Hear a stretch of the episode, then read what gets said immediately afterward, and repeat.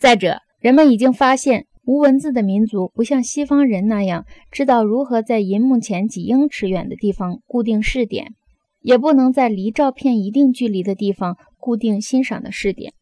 结果，他们的目光越过了照片或银幕。如果能够把手越过照片和银幕的话，他们何尝不会一试？正是把眼睛当作手使用的习惯，使欧洲人在美国妇女的心中很富有性感。只有书面文化和观念形态极端发达的社会，才学会了固定视点。正如我们在看印刷书页时一定得固定视点一样，对固定目光的人而言，透视的效果随之产生。土著艺术中有非常精妙的细腻之处和联觉，可是它没有透视的技法。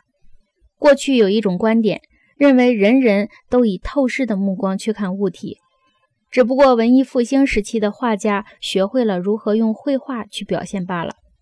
这一观点是错误的。我们的第一代电视人正在迅速失去作为一种感知方式的透视习惯。